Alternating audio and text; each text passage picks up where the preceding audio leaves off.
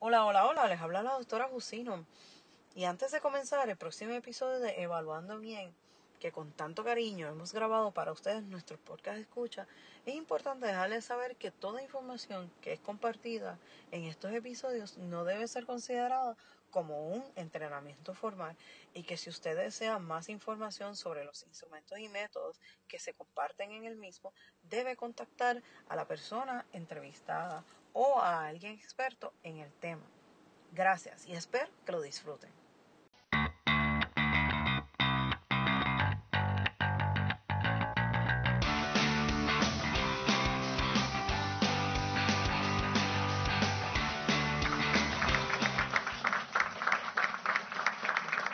Hola, hola, hola, bienvenidos a otro episodio de Evaluando Bien. Buenos días, buenas tardes o buenas noches, dependiendo de la hora del día que nos escuchas. Cambié ahí un poquito el intro. Pero conmigo está, como siempre, Marian. Saludos a nuestros podcast escuchas, espero que estén bien. Así que nuevamente estamos aquí, gracias por su paciencia, empatía Estamos en remoto todavía con lo de la pandemia, este, grabando cada cual en sus espacios, así que gracias por escucharnos. Cuéntanos, Jusino, de qué vamos a hablar hoy. Sí, oye, antes de hablar, de decirte lo que vamos a hablar, me gustó eso de paciencia. paciencia, a veces, ¿verdad? El sonido, eh, ¿verdad? No, no nos ayuda y, y y está algo fuera de nuestro control muchas veces, pero gracias, ¿verdad?, por siempre darnos la mano y escucharnos. Eh, pues mira, Marian, hoy vamos a estar hablando con la doctora María Garrido, eh, profesora de Ponce Health Sciences University, eh, colega mío, ¿verdad?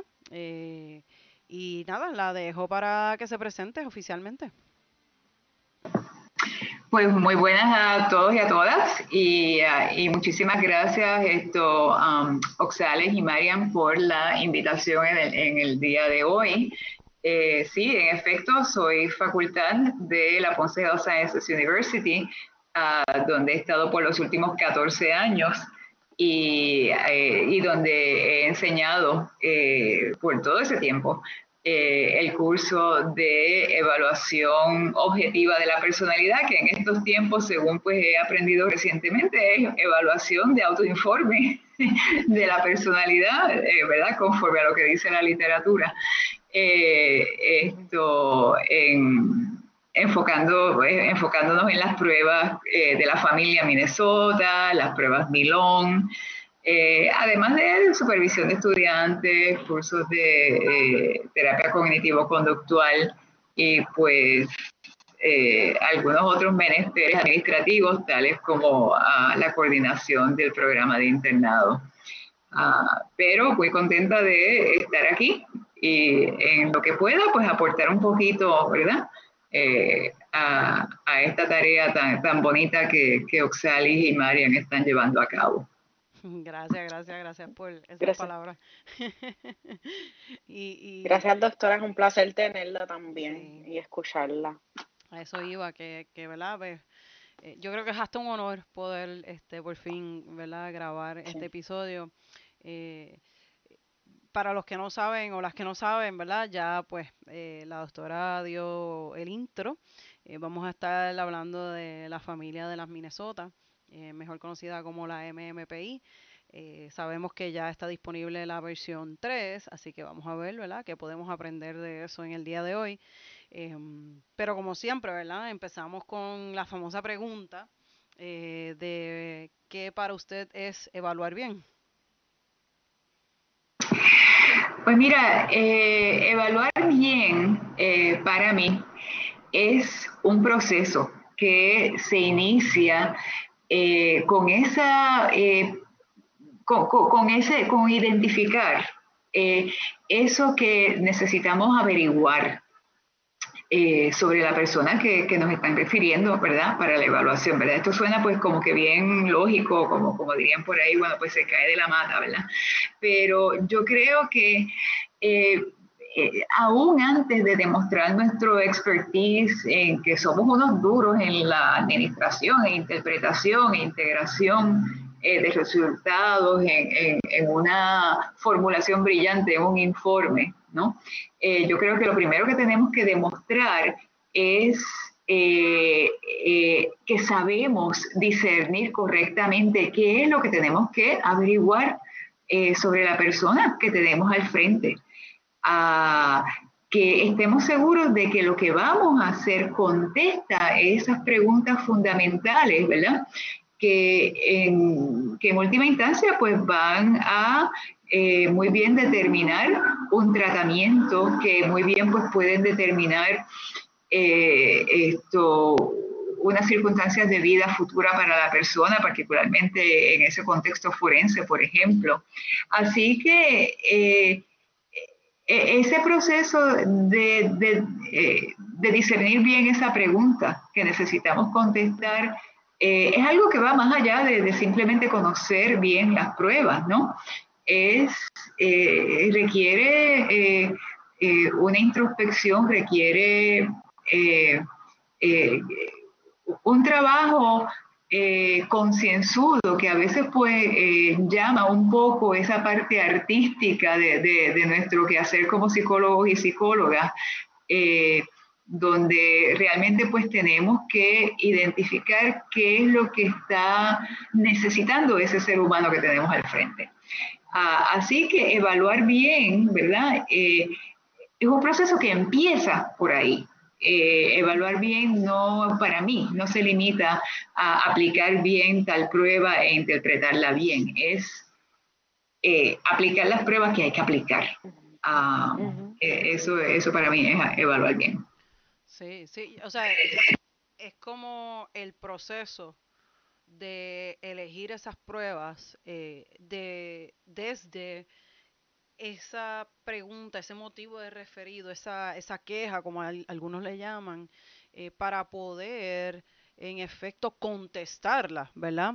Eh, así que en, eso, ¿verdad? Es lo que yo creo que eh, la doctora está, yo creo que enfatizando, ¿verdad? Um, y, y yo lo enfatizo muchísimo en mis clases. Los que me conocen saben que siempre estoy hablando de eso. Y lo otro que es que, que, yo quería resaltar que en algún momento cuando estamos hablando fuera del aire, la doctora utilizó la palabra ilvanar y el arte de ilvanar este, el, las pruebas y el motivo de referido para contestarlo. Y para mí, este, nosotros, ¿verdad? Como como evaluadores y como, ¿verdad? Psicólogos y futuros psicólogos, este, el ilvanar y el tener el motivo de referido en, cuenta cuando estamos haciendo ese informe y contestando la pregunta de, del referido es parte de lo que nos hace esa, ese arte, esa, ese atar este, y que se vea evidenciado como que una y otra vez respondiendo en todas las secciones el motivo del referido, esa queja principal que se está dando en los informes. Este, ¿verdad? Y a mí me gustó cuando la doctora dijo eso en algún momento y lo quería resaltar, ¿verdad? Traerlo de nuevo al episodio, así que no quería dejarlo fuera, doctora. Sí, en efecto, es como yo le digo muchas veces, especialmente a los internos de psicología, Miren, esto, yo sé que ustedes están ansiosos y ansiosas por, por, ver sus primeros casos, sus primeras baterías como internos y tal, pero miren, no es cuestión de, de abrir el closet de pruebas y sacar el closet de pruebas completo. No, no, no, cuidado. Eh, es cuestión de ser selectivo y, de, y de, eh, y de ser esto, ¿verdad? Precisos a la misma, a la misma vez. Eh, un, dolor de cabeza eh, no necesita inmediatamente un MRI, ¿ok? Eh, así que, pues, en cierto modo, pues, un, eso aplica a, nuestro quehacer. Sí, sí, exacto. Y yo creo que en los otros días en el grupo de... Me confieso. ¿Qué? Que yo que me confieso que yo soy de las que quedado la materia de pruebas para probarlas todas. no, yo iba a decir que los otros días en el grupo surgió una buena discusión sobre eso, así que, ¿verdad? Si usted no se ha unido al grupo, hágalo ahora y, y, busque, porque allí se dan buenas conversaciones. Eh, y sí, este, definitivamente a veces hacemos, queremos hacer un MRI para un dolor de cabeza y queremos evaluarlo todo y, y, encontrar todo, todo lo que está mal, pero, ¿verdad? ¿Hasta dónde? hasta ah, ¿verdad? La pregunta es que tiramos al aire hasta dónde, hasta dónde, ¿verdad? Eh, debemos hacer eso o no debemos hacer eso. Este, si no, lleva la reflexión también, como que cuando la doctora lo dijo, yo dije, eh, cuando lo escuché la primera vez, yo dije, eh, Marian, tienen que darle para atrás. no, y a veces, yo creo que también es un buen punto que a veces tenemos baterías estándar y queremos usar esa batería para todo. Entonces queremos encajonar todo en esa batería, pero es importante ser flexibles y saber escoger instrumento y, y ahí es donde yo entiendo también que el trabajo del profesor o de la profesora es bien importante y del supervisor también. a, eh, enseñar a, cómo escoger pruebas porque hay tantas pruebas. Eh, ¿verdad? No es lo único que nos enseñan en la academia, hay un montón de pruebas, hay un montón de pruebas. Así que eh, yo creo que excelente, excelente definición y excelente punto. Bueno, Marian, te toca. Doctora, yo quería ¿verdad? conocer un poco más de qué le influenció o quién le influenció en este proceso, ¿verdad? De seguir evaluando y de trabajar, ¿verdad? Con la, tanto con la MMPI y con puertorriqueños. Que nos cuente un poco, ¿verdad? De, eh, de esa influencia y esa experiencia. Pues mira, esto, eh, hablando un poquito así de, esa trayectoria, ¿verdad? Eh, yo, eh, una vez que terminé mi ID en Estados Unidos, pues trabajé esto, comenzando en el 1992. ya ahí pues me delaté, ¿verdad? ah, eh, sí, el otro día. Bueno, yo, yo, yo completé mis ID, ya que me delaté, pues ¿para qué? Tú sabes, esto, yo completé mis ID en el 88 del siglo pasado, vamos a estar claros, ¿ok? Esto, y, y bueno, pues esto, entre unas cosas y otras, pues eh, tuve un par de, de, de trabajos inicialmente, pero no fue sino hasta el 92 que comencé práctica privada a tiempo parcial y a tiempo parcial, ¿verdad? Trabajaba en, en un hospital y entonces en el 95 fue que, comencé práctica privada full en la ciudad de Providence, en Rhode Island. En, aquellos, en, aquellos tiempos, eh, a mi conocimiento, yo era la única persona eh, de habla hispana eh, con licencia a nivel doctoral en la ciudad de Providence. Eh, y bueno, en aquel tiempo pues tal vez uno no pensaba en Providence como un sitio donde había muchísimos hispanos, pero nada más lejos de, la verdad.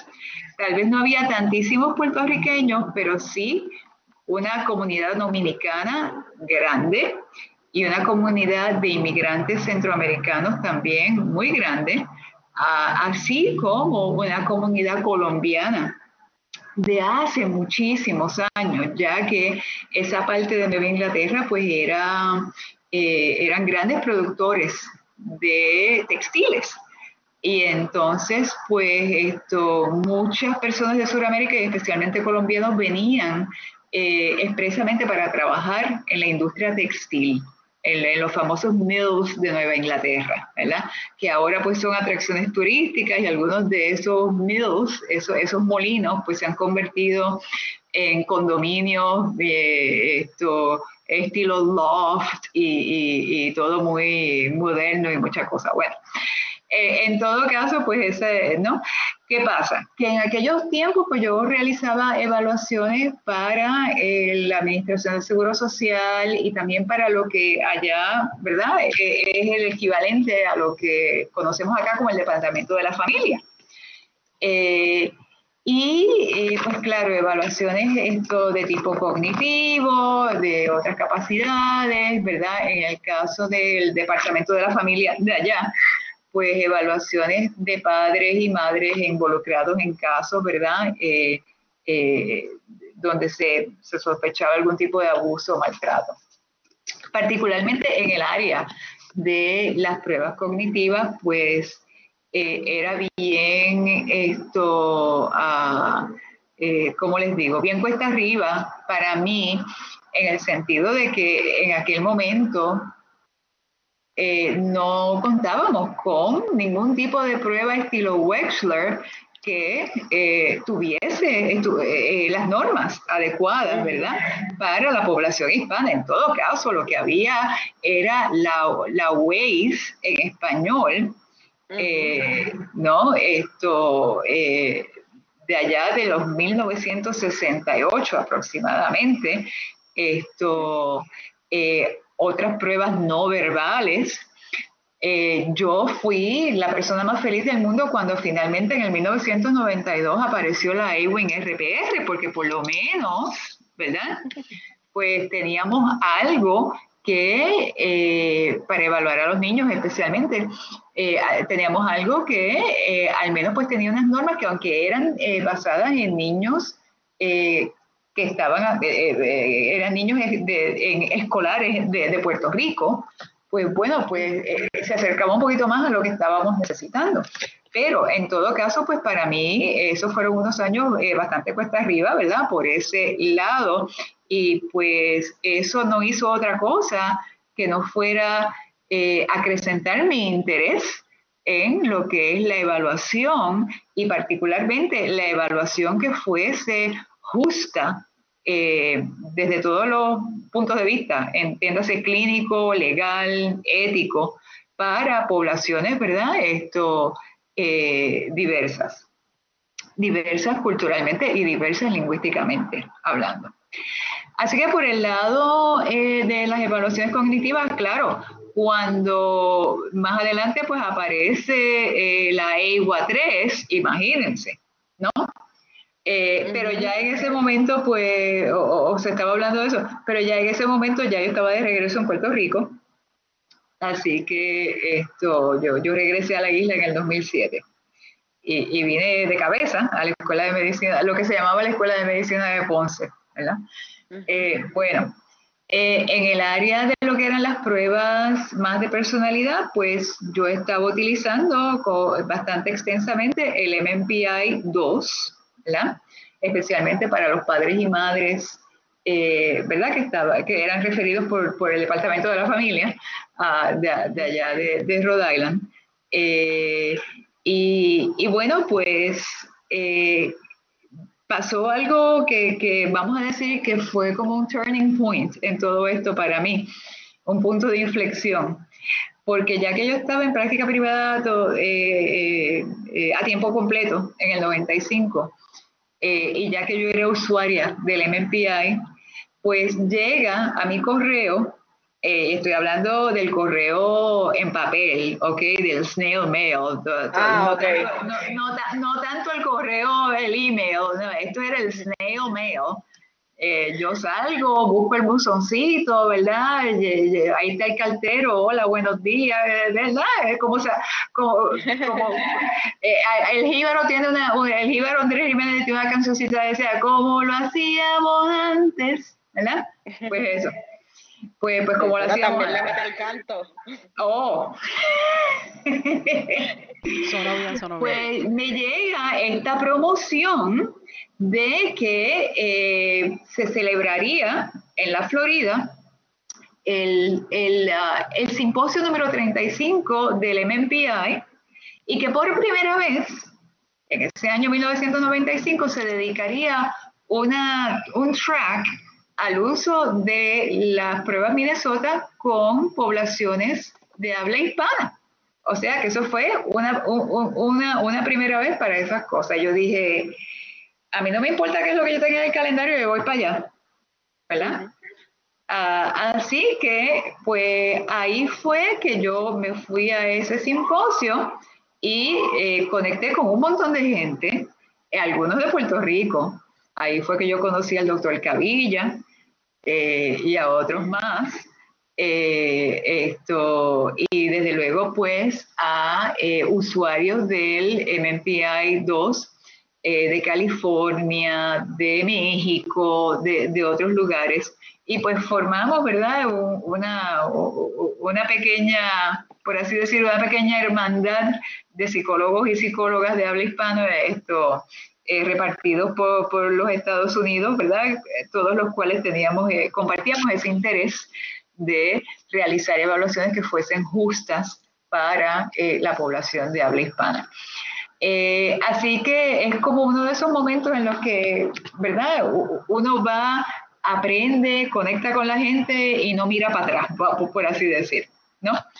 Eh, y, pues por ahí sí, seguí, o sea, ese, ese, primer simposio al que yo fui, que no era el primer simposio que hacían del MMPI, solamente el primer simposio donde incluían la versión en español del MMPI 2, ¿no?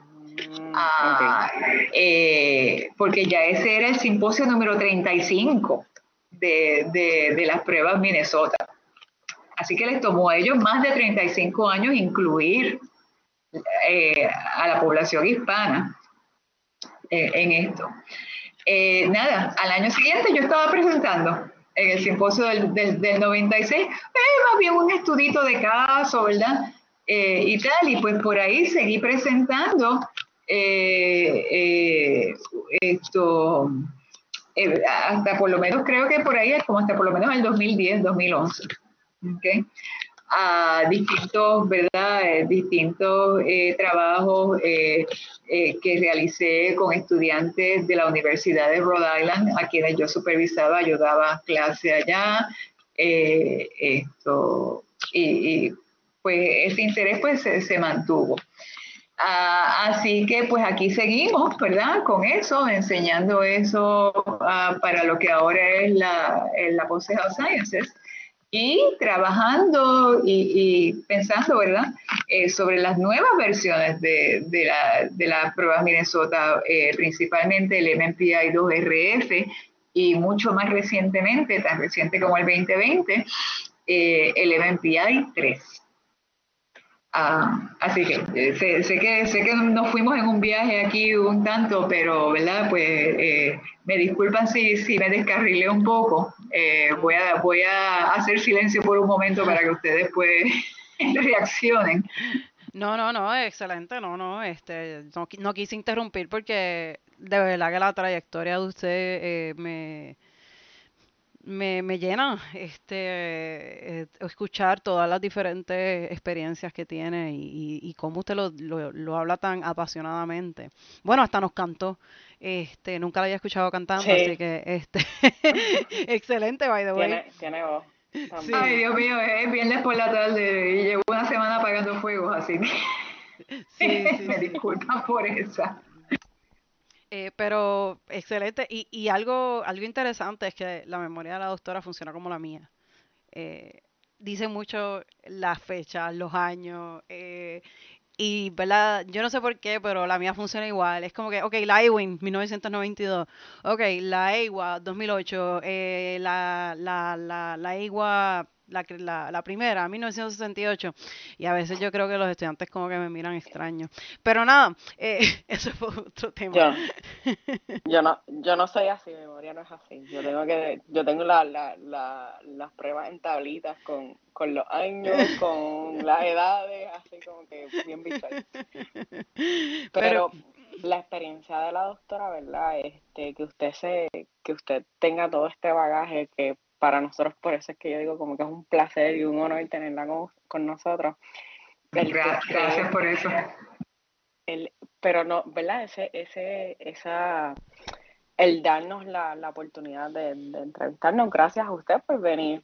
Eh, y de que usted pueda compartir, ¿verdad? Lo, lo que usted conoce, el, el que usted es, haya estado trabajando con poblaciones vulnerables, este, el asunto, ¿verdad? Que también el, el, trabajo con el Departamento de la Familia, el trabajo, ¿verdad? Con, poblaciones que, ¿verdad? Que estaban expuestas a lo mejor a, pruebas que no estaban adaptadas a su lenguaje y de repente pues era fronterizo o, a lo mejor pues no, no daba la capacidad por el asunto del lenguaje y una prueba no adaptada para, para su cultura, para lo que la, la persona sabe. Y, y, ¿verdad? y que usted haya tenido esa experiencia y de repente usted también desea hablar con nosotros y contarnos y, y que usted, no es que se haya ido en un viaje, es que nosotros nos, nos aprovechamos de esa experiencia para escucharla este, y, para, y para entender también de dónde viene todo esto, el asunto de que usted también haya ido a, a, al simposio. A este simposio y que presentó también eso como que, wow, qué honor. y por varios este años. Este que, por varios sí, doctor. Así que... Sí. Eh, hay, hay, hay, un aspecto de verdad de, de, la trayectoria que yo creo que, que no sería justo de, dejarlo, eh, no sería justo dejarlo fuera. O sea, algunos de estos colegas que conocí eh, en ese simposio realmente pues fueron una inspiración para mí déjeme decirles, o sea, eh, esto, y, y bueno, cuando uno está en práctica privada y está así un poquito solito, y especialmente si uno es como quien dice el único, según mi conocimiento, eh, haciendo este tipo de trabajo en Estados Unidos, en, en una ciudad eh, pequeña y, y, tal, pues tener esa conexión con esos colegas que, que algunos de los cuales yo todavía eh, considero que me, me, me, ¿cómo te digo? Me, they took me under their wing, o sea, me, me tomaron bajo, bajo su ala eh, y, me, y me entusiasmaron a, hacer pequeñas investigaciones y eso, o sea, tengo que, que rendir respetos y tributos a, a algunos de esos compañeros, ¿verdad? Eh, eh, en toda esa trayectoria también quería, quería mencionar esto, el asunto y, el reto, ¿verdad? De, eh, volviendo por un momentito a la Ewing RPR, pues en aquel, cuando apareció eso, pues yo era la persona más feliz del mundo, porque entonces varios de los referidos que yo recibía era de escuelas, a donde, allá en Rhode Island, a donde llegaban niños, estudiantes, eh, muchas veces de Centroamérica, muchas veces de la República Dominicana, el grueso era, y algunos, eh, ¿verdad?, puertorriqueños, pero el grueso de la República Dominicana y, de Centroamérica. Y en ocasiones, bueno, muchísimas veces la pregunta era, ok, eh, este niño niña esto acaba de llegar eh, y no sabemos si debemos ponerlo en, en English as a second language, ¿verdad? Como se conocía en aquel momento, o en educación especial. Imagínense ustedes la clase de preguntas, ¿verdad? Y a veces estos eran niños y niñas que ir a la escuela en Estados Unidos era simplemente su primera experiencia escolar at all, o sea, eh, eh, del saque, vamos a decir, ya tenían 6, 7, 8 años y en su vida habían pisado una escuela, ni siquiera en sus países de origen, ¿ok? Imagínense, ¿verdad? La, cosa. Así que... El life changing. Oh. el cambio.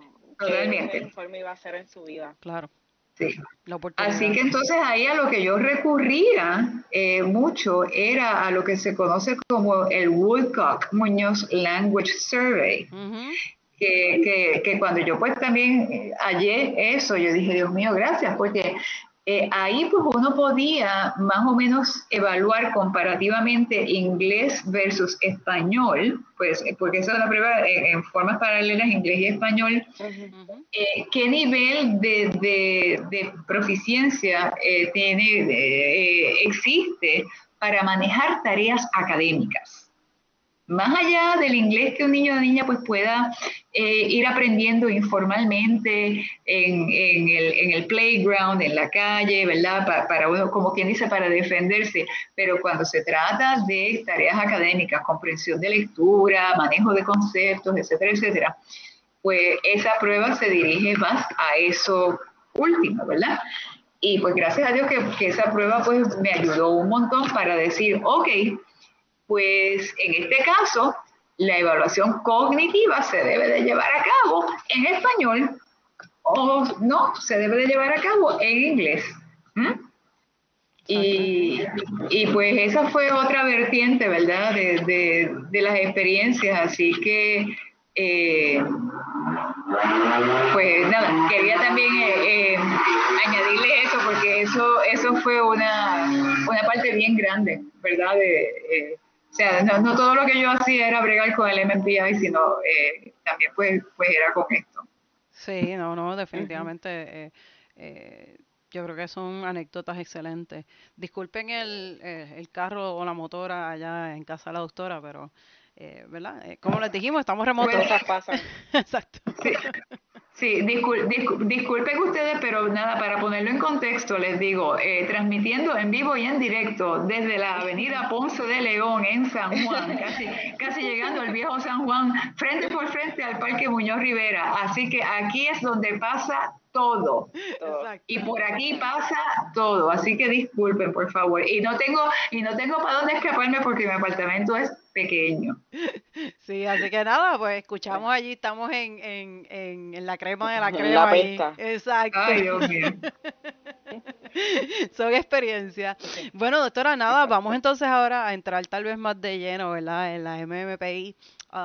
Ya, ¿verdad? Ya vamos por la versión 3, ya tiene un año. Eh, ya, ¿verdad? El bebé tiene un año. Eh, Eso es así. Así que, ¿qué, nos puede contar de esta, de esta versión, ¿verdad? Eh, a modo general, tal vez para los que, los y las podcast escuchas que tal vez no conocen un poquito sobre esta versión, de dónde sale, por qué surge, ¿verdad? Y, y nada, continuamos entonces la, la conversación y voy a dejar entonces que nos cuente.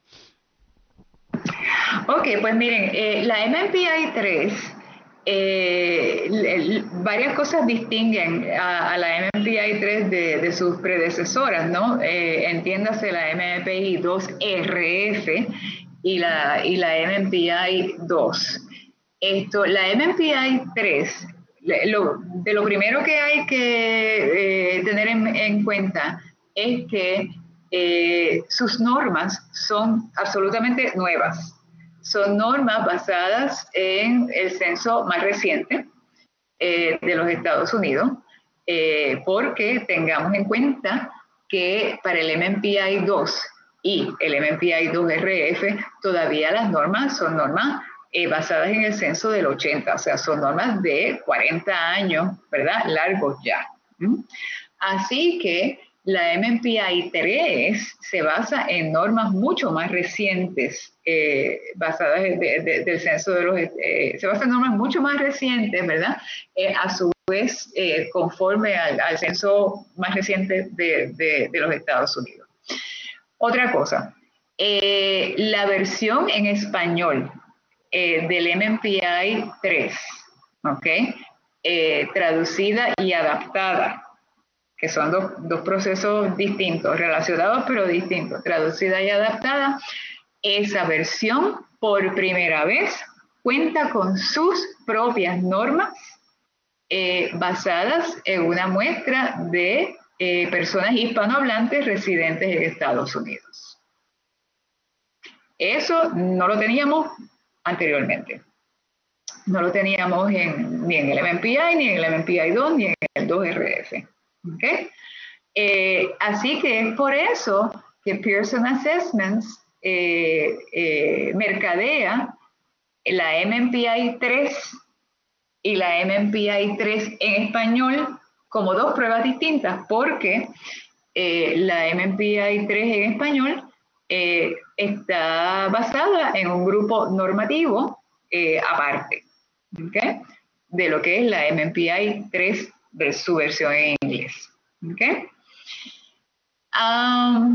¿Qué les digo? Eh, como cualquier cosa nueva, y en su momento el MMPI 2 fue nuevo, lo último en la avenida, y ni se diga el RF, el RF fue eh, eh, un, terremoto casi cuando, cuando salió, pues esto pues está sujeto pues a mucho escrutinio y a mucha investigación, ¿verdad?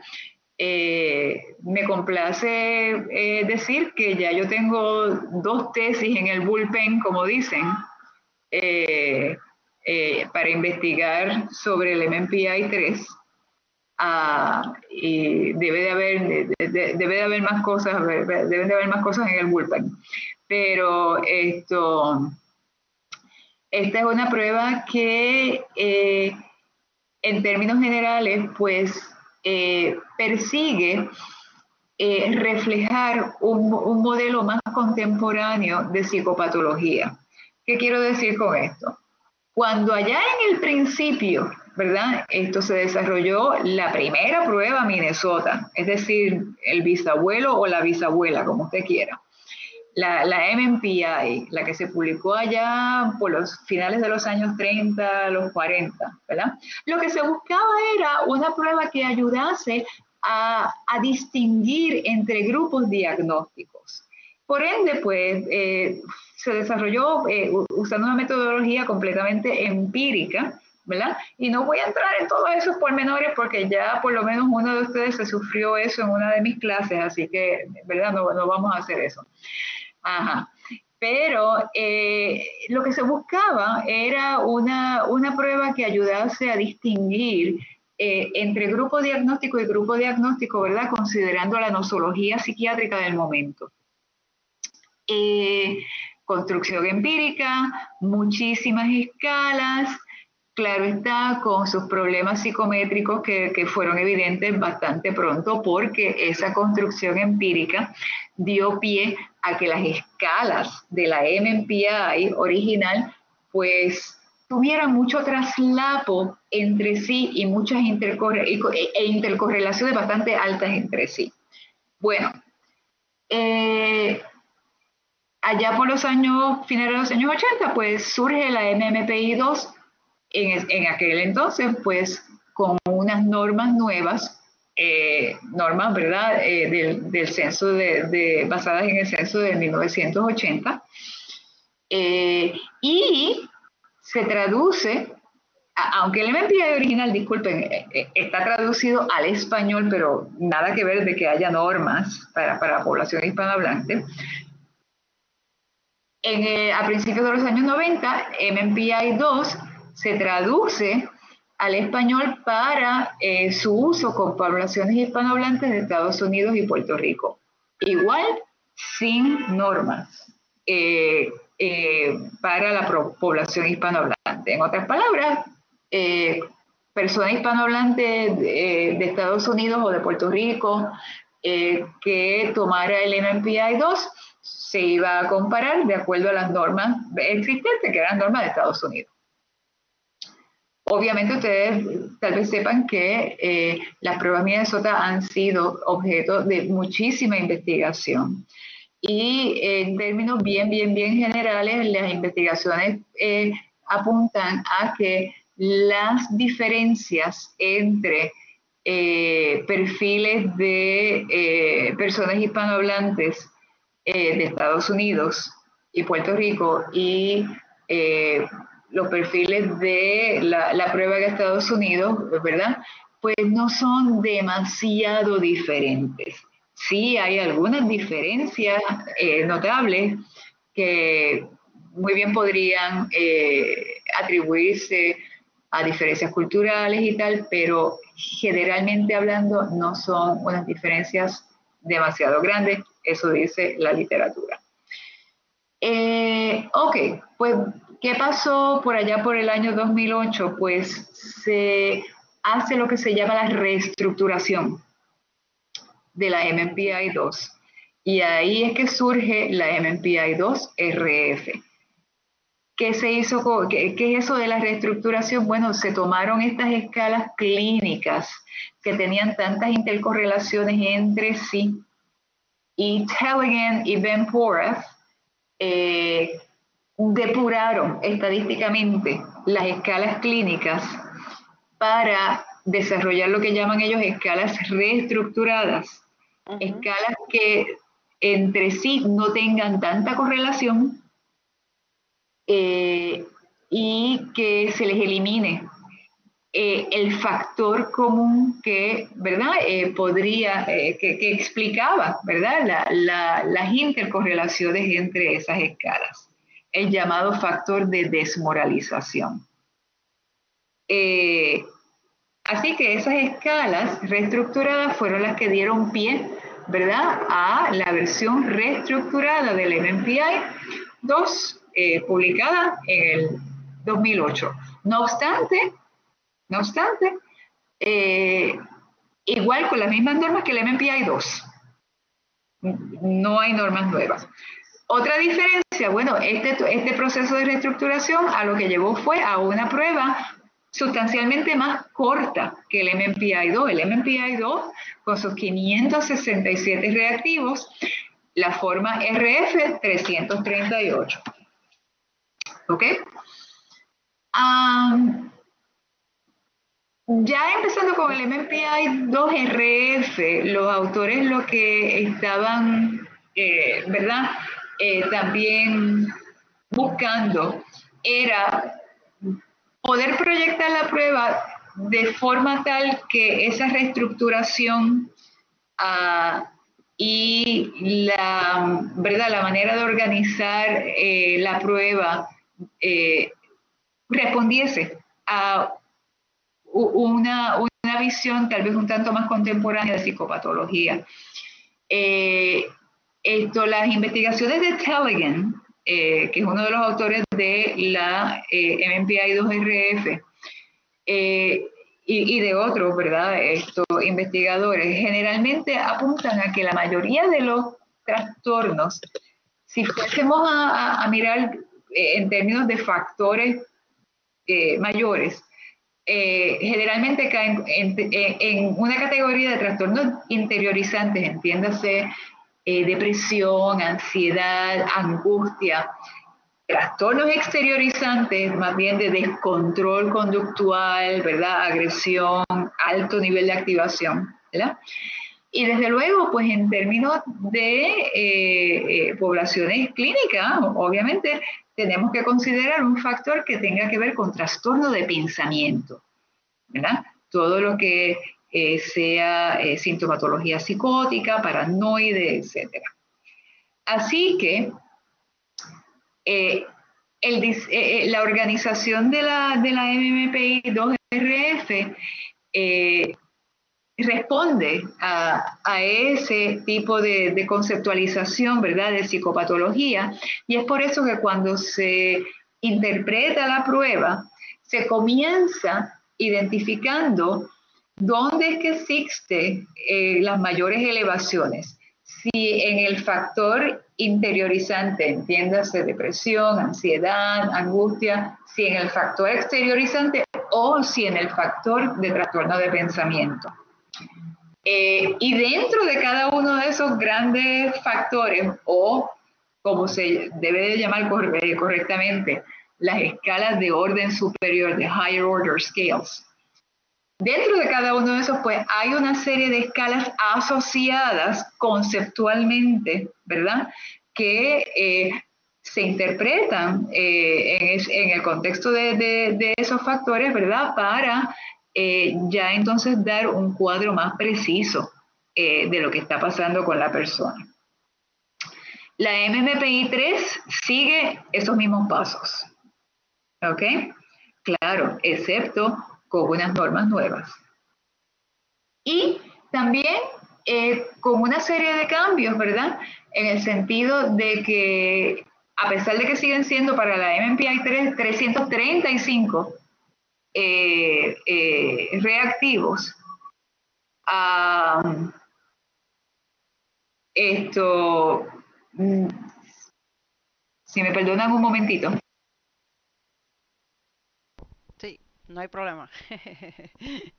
este, eh, eh, yo creo que, ¿verdad? La información que nos está brindando en cuanto a, la MMPI eh, nos es, bien rica, ¿verdad? Porque nos está explicando esas diferencias entre las pruebas. La historia. Y la historia desde, desde la primera hasta, hasta la que tenemos hoy en día. Este, y yo, ¿verdad? Yo sé que muchas personas, ¿verdad? Prefieren una MMPI que la otra, que eso va más o menos para mi próxima pregunta. Este, pues que, ¿verdad? Hay muchas personas que, como dice la doctora, que estas escalas habían escalas de higher order, las argilingo, este, habían otras escalas que estaban ahí, que entonces, pues sí, era parte de, de, de cómo se hacían o cómo se veían esas pruebas. Sí, ¿no? Y, cómo, Aquí estoy de nuevo, discúlpeme. Bienvenida, doctora, de nuevo. Bendito, perdón. Esto, pues sí, esto estaba explicando un poquito acerca de la MMPI 3 Eh, sí, siguen siendo 335 reactivos en la MMPI-3, pero también tenemos que varios reactivos pues eh, se re redactaron para simplificarlos un poco. Se, eliminaron algunas escalas que, eh, que no se consideraban muy útiles en el MMPI 2RF, por ejemplo, la escala de intereses mecánicos y la escala de intereses estéticos ninguna de las cuales tiene nada que ver con nada que tenga que ver con, orientación sexual o identificación de género ni nada por el estilo. Ah, simplemente no, añadían gran cantidad de, información. Eh, pero a su vez se añadieron algunas escalas, eh, no muchísimas, pero algunas. Por ejemplo, se añadió una escala de grandiosidad para identificar eh, esto, lo que podríamos eh, considerar eh, personalidad de tipo narcisista.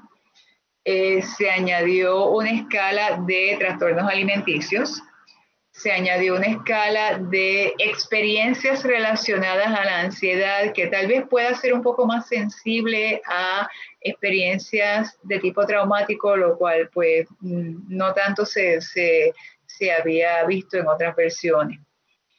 Eh, así que eh, eh, eso es muy, muy a grandes rasgos, ¿verdad? Con, la MMPI 3. De lo que sí me gustaría hablar es de, las normas de la MMPI 3 y lo que voy a mencionar, ¿verdad? Esto, por así decir, del saque, en términos de la versión en español, las normas de la versión en español eh, están basadas en 550 personas, 275 hombres, 275 mujeres de habla hispana residentes en los Estados Unidos. Esa muestra se recopiló en cuatro lugares de Estados Unidos, creo. Me parece que fueron solamente en cuatro lugares de Estados Unidos, cuatro ciudades grandes. y llama la atención eh, cómo se distribuyó, eh, o sea, la distribución de, estas personas, ¿no? Porque eh, si miramos en el, en el manual, en, el manual suplementario para la versión en español del MPI 3, casi un 30% de, de esas personas aparecen como que de origen desconocido. O sea, no se sabe de qué país son o de qué procedencia son, ¿verdad? Eh, eh, hay una proporción bastante grande, entiendo que es casi un veintitantos por ciento de personas de procedencia de Sudamérica, pero más a lo que nos interesa a nosotros, ¿verdad? Es que en términos de, eh, de quienes puedan representar la población puertorriqueña, pues ellos lo ponen como que Caribbean Origin. ¿Ok? 7.5% de esos 550. Y bueno, ¿quién es, quién qué, es Caribbean Origin?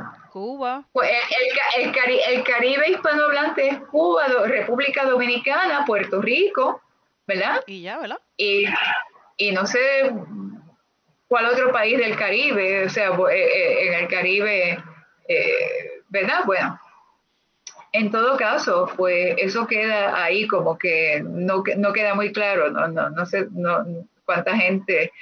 Así que es por eso que yo estoy sumamente interesada en que se comiencen investigaciones, ¿verdad?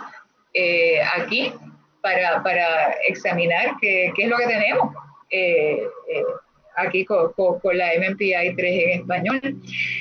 Ya hace un tiempito eh, tuvimos la oportunidad de hacer un, un, estudio donde logramos recopilar más de 300 perfiles de MMPI 2 aquí en Puerto Rico. Esto fue como por el 2010 o el 2011. Eh, esto, y pues eh, Pearson Assessment eh, nos ayudó a convertir esos perfiles de MMPI2, que fue una muestra de comunitaria, eh, no clínica, de, procedentes de varios lugares de la isla, pues, pues eh, todos esos perfiles lograron también convertirse a MMPI2RF. Así que tenemos esos datos. Y, es muy interesante, eh, ¿verdad? Ver lo que salió de ahí, porque claro, también tenemos que ver en qué momento histórico en Puerto Rico se recopilaron esos datos, ¿no? Interesantemente, de esos datos de MMPI2RF, recuerden normas viejas de hace, de hace 40 años y no normas adecuadas a ninguna población hispanohablante, pues vemos, seguimos viendo ese patrón, ¿verdad? De que eh, los perfiles son, en, en, las escalas principales, pues son no son demasiado diferentes a los perfiles eh, eh, de Estados Unidos, aunque sí pues hay unas diferencias que persisten. Por ejemplo, la escala de autorrevelación, eh, o, de escala, perdonen, la escala de donde las personas se proyectan como que de manera positiva, ¿verdad? Pues el RF, esa muestra de aquí de Puerto Rico, pues salió alta, como ha salido en muchísimas investigaciones anteriores. Es decir, que como hispanos pues tendemos a presentarnos tal vez un poquito mejor de lo que, de lo que realmente estamos, ¿verdad? Y eso pues también fue cierto en esta muestra. Pero más aún, eh, llamó la atención que en escalas específicas respecto a miedos y ansiedad, los puertorriqueños en, aquel momento salieron bastante más altos que eh, la, norma estadounidense. Estoy hablando de la población no clínica. Así que fue interesante ver cómo la prueba eh, en ciertos aspectos captó, ¿verdad? Eh, las, el estado que de, situación de, de, la gente en aquel momento eh, en, aquel momento histórico, pues en Puerto Rico, pues eh, ya había habido una, eh, ya, se habían sentido los estragos de la ley 7, donde muchísima gente perdió su empleo. ese fue pues, pues como que el evento fuerte, ¿verdad? de, ese, de ese momento. Ah, Así que eh, yo creo que, y esto es parte de evaluar bien, ¿verdad? Eh, no podemos de ninguna manera dejar afuera el contexto eh, en el cual estamos, que, está viviendo la persona que se está evaluando. y, pues va a ser sumamente, yo, yo espero que sea sumamente informativo, por ponerlo de alguna forma, eh, lo que podamos eh, ir aprendiendo respecto a la 3. Eh, así que, pues... Gracias. Gracias, doctora, por, por, esa, por ese insumo, ¿verdad? De que nos dio desde las diferencias de la historia. Fue bien enriquecedor escuchar todo eso, de verdad que aprendí un montón. y le quiero preguntar ahora, ¿qué les recomiendo a estudiantes que nos escuchan y a los profesionales, estudiantes como yo, internos o, de módulos más bajitos y a los profesionales?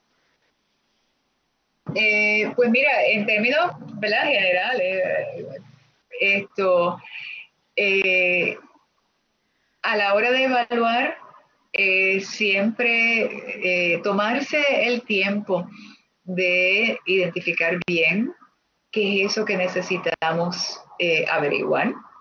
Eh, siempre, siempre eh, tener bien presente el contexto en el cual la persona está viviendo al momento de la evaluación.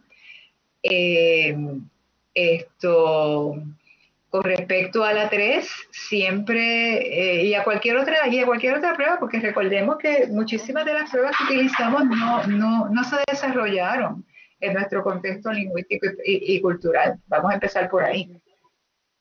Así que siempre hay que mirar estas pruebas con un ojo, eh, eh, con, un escepticismo saludable, eh, con, un ojo crítico, ¿verdad? Pero no hipercrítico tampoco. esto, eh,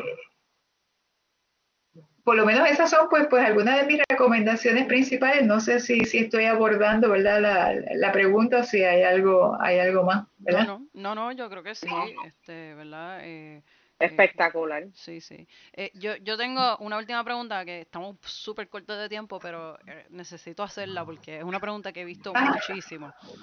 ¿Qué versión debemos usar en Puerto Rico? Si es que hay una pregunta, si hay otro, otro carrito por ahí, otro carrito. ¿Qué versión se debe? No. Sí. ¿Qué versión? ¿Qué versión? Ah. eh, ¿Verdad? Yo no sé si hay una, una respuesta correcta, pero ¿qué versión se debe usar en Puerto Ah. Rico ahora mismo? Mira, esto, yo tampoco sé si hay una respuesta correcta, ¿ok? Si vamos desde estrictamente un punto de vista de, de lo que es como que normas, pues tú dirías, oh, wow, ahí está la 3 con normas para la población hispanohablante, pues se cae de la mata. Eh, me voy con esa. Eh, pero yo creo que, que el jurado todavía mm, va a estar deliberando por un tiempo, ¿ok? Sí, exacto, sí, exacto, es lo que pienso Eh, también. Eh, sí, de hecho, eh, ¿verdad? Y, y- y- y mira qué cosa, yo tuve esta conversación el otro día, pero literal, hace como dos días na- nada más con, con otro de, de nuestros colegas que todavía está utilizando la MMPI 2, ¿verdad? Y ahí pues yo caigo en cuenta, o, o- o bueno, la conversación me recordó a mí eh, de nuevo la importancia del propósito de la evaluación. Este colega está utilizando la MMPI 2, ¿ok? Acuérdense que es bisabuelo o bisabuela, papá, mamá, el hijo y el nieto, ¿verdad? Y el bisnieto. O sea, eh, esa, esa es la familia Exacto. pues, pues está utilizando el MMPI 2 para evaluaciones de personas que eh, son candidatos, ¿verdad? Digo candidatos como masculinos al clero católico Mm, y al diaconado. qué interesante. ¿Y por qué es eso? Porque el MMPI 2 ofrece como que una, una riqueza de información que yo tengo que estar de acuerdo que realmente no la vemos de la misma manera en el RF o en el 3. Ujú. Anda, Sí, sí. ¿ves? Y esa es la O queja, sea que, esa es la queja de mucha eh, gente. y de hecho, en, en el, en el ámbito forense, ¿verdad? Y eh, aquellos de nosotros que hemos disfrutado y aprendido muchísimo de los talleres de la doctora Carol Romy, eh, a quien yo admiro enormemente, eh, siempre, la, la- la- la- siempre que la, la recuerdo, la recuerdo muy, con mucho cariño. Ella les va a decir a ustedes que la MMPI 2RF es una prueba flaca. Así de esta Eso es. manera. Así que pues esto, ¿qué les digo? Ah, en gran parte tiene que ver con para qué queremos la prueba. Miren, yo les diría a ustedes que lo que es la MPI 2RF y la MPI 3, si pensamos en, en ellas como un instrumento donde queremos eh, evaluar eh, preempleo, ¿verdad? Eh, si queremos una identificación relativamente rápida y, bueno, bastante abarcadora de estado de salud mental, si hay psicopatología o si no, pues mira, puede ser una prueba adecuada. Eh, sí, eh, pienso yo. Eh, para pre, post tratamiento, yo entiendo que también podría ser esto, podría ser buena, buena opción. Pero cuando se trata de un propósito donde eh, vamos a decir, eh, eh, estamos buscando como que, eh, o sea, el ejemplo, el ejemplo que estoy eh, utilizando mucho más, que como más recién, el ejemplo forense, el ejemplo, ¿verdad?, de, de este colega que, que, recién conversé con él hace dos días. Yo digo, caramba, hay, hay, hay veces que el MMPI 2 me ofrece más cosas y otras cosas que, que, que yo no las vería en el RF o en la 3 y, pues eh, habría que hacer como que ese sopesar y habría que, hacer como esa negociación eh, normas versus eh, riqueza de información, ¿ve? Y a veces hay que tomar unas decisiones un poquito difíciles a esos efectos. Así que lamento que no les pueda dar una contestación así, ¿verdad? Por el centro del plato, ¿verdad? Pero, Sí, a mí me fascina eh. No, y, yo, yo también he tenido esta conversación con, mis supervisores, incluso en la clase se, se dio esta conversación y el profesor y los supervisores siempre como que optan a veces irse por, dependiendo del motivo referido, claro está, por irse por la MPI 2, por la riqueza, porque dice que no, es que te va a dar más información. Siempre como que me han dicho eso consecutivamente, es que te va a dar más información. Y yo queriendo exponerme, ¿verdad? Un poco a las otras, ¿verdad? Baterías para conocerlas también, siempre como que se han ido por esa línea de que es que te va a dar más información ese y, y lo que viste es que hay como una preferencia también a, esa MP No, y, la, y la, es la queja de, yo creo, de todo el mundo, que la cantidad de información que da la 2 no se ha vuelto a ver ¿verdad? En, en, en, su hija y en su nieta. Bueno, en algún lado del genograma estoy, pero eh, me pude haber perdido ahí un poquito en el genograma. pero, este, nada, estamos cortos de tiempo, el tema es amplio, es súper denso. Eh, bueno. Sí, y yo sé que hay millones de preguntas más por hacer, eh, pero quería, ¿verdad? La explicación es bien rica. Se va a ver. Pero quería, ¿verdad? Este, darle gracias a la doctora por su paciencia también. Eh, tuvimos algunos problemas técnicos en el camino, eh, pero nada, esperemos que disfruten el episodio, que les guste, eh, que lo escuchen, que nos den feedback, denos feedback, déjenos saber, ¿verdad? qué, qué, cosas hicimos bien, qué cosas, ¿verdad? No quedaron tan bien para, ¿verdad? Mejorar y, y, seguir creciendo. y qué temas quieren escuchar también. Exacto. Porque estamos con los temas que nos gustan. Exacto, exacto. Y nada, este, si acaso, yo sé que la doctora, eh, su email, eh, eh, ¿verdad? no sé si ella quiera dejarlo por ahí para si alguien quiere contactarla, ¿verdad? sobre investigaciones futuras de MMPI. sí, definitivamente. y primeramente, gracias a ustedes por, por la invitación. Yo creo que, que, los problemas técnicos que tuvimos eh, en cierto modo, pues, pues fueron una bendición porque esto fue bien fun. Eh, así que pues al principio dije, ay, hay que hacerlo otra vez, pero mira qué chévere, lo estamos haciendo otra vez y, ¿ves?